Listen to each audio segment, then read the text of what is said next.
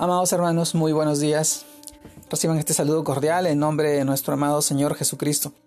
Y permítanme compartirles la reflexión de hoy día, el cual se titula ¿Quién podrá entender sus propios errores?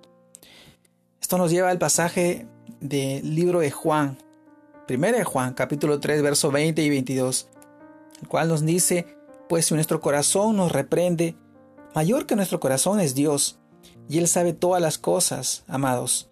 Si nuestro corazón no nos reprende, confianza tenemos en Dios y cualquier cosa que pidiéramos, le, la recibiremos de Él porque guardamos sus mandamientos y hacemos las cosas que son agradables delante de Él.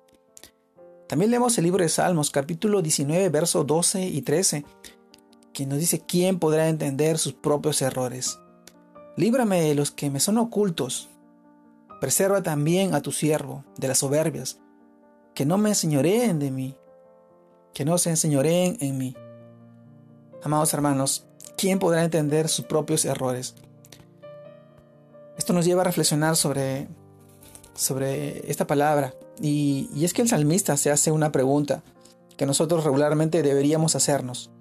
¿Cómo podemos conocer todos los pecados escondidos que en nuestro corazón, que en nuestro corazón hay? Hay que sacar hay que sacar tiempo delante de Dios para examinar nuestro interior y pedir perdón si encontramos que hay cosas de las cuales no somos conscientes y que se están interponiendo en nuestra comunión con Dios. Todos deseamos ser perdonados y limpiados de nuestros pecados, más cuando, cuando sabemos que los hemos cometido a sabiendas. Aquí David nos dice que no siempre podemos estar seguros de, que hemos hecho algo malo. Habla de esas faltas ocultas o pecados secretos que todavía pueden tener dominio sobre nosotros y que no agradan a Dios. Por eso cuando nos confesamos delante de Él, debemos pedir perdón por los pecados de omisión. La palabra escrita está es, es la revelación de Dios, usada por el Espíritu Santo y puede mostrarnos si hemos fallado y llevarnos a orar en el trono de gracia, para limpiarnos y mantener una vida de comunión constante. Amado hermano, es bueno disponer nuestro corazón para aceptar también exhortaciones y correcciones de las faltas que otros han visto en nosotros, que no nos damos eh, cuenta y que nos han llevado a pecar sin intención.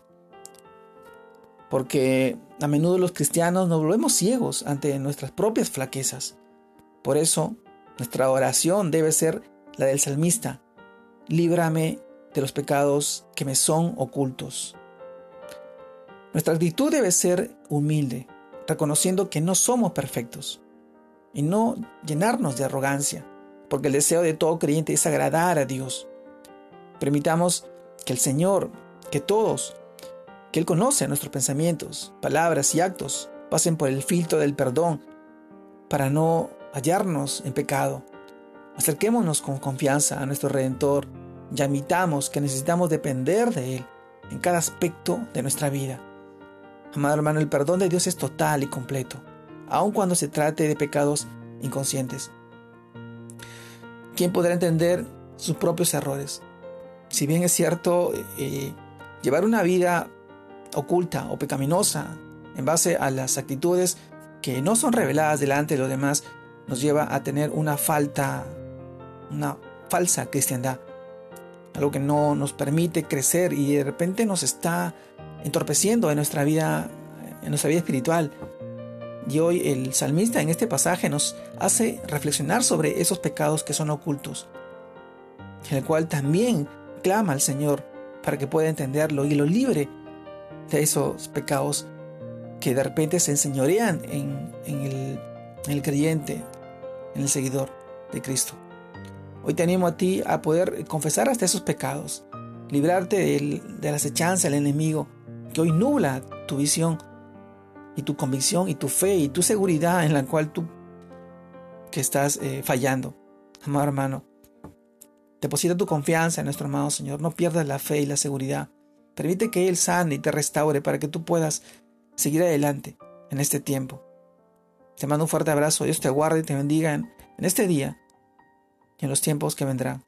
Saludos a todos mis hermanos. Dios los bendiga.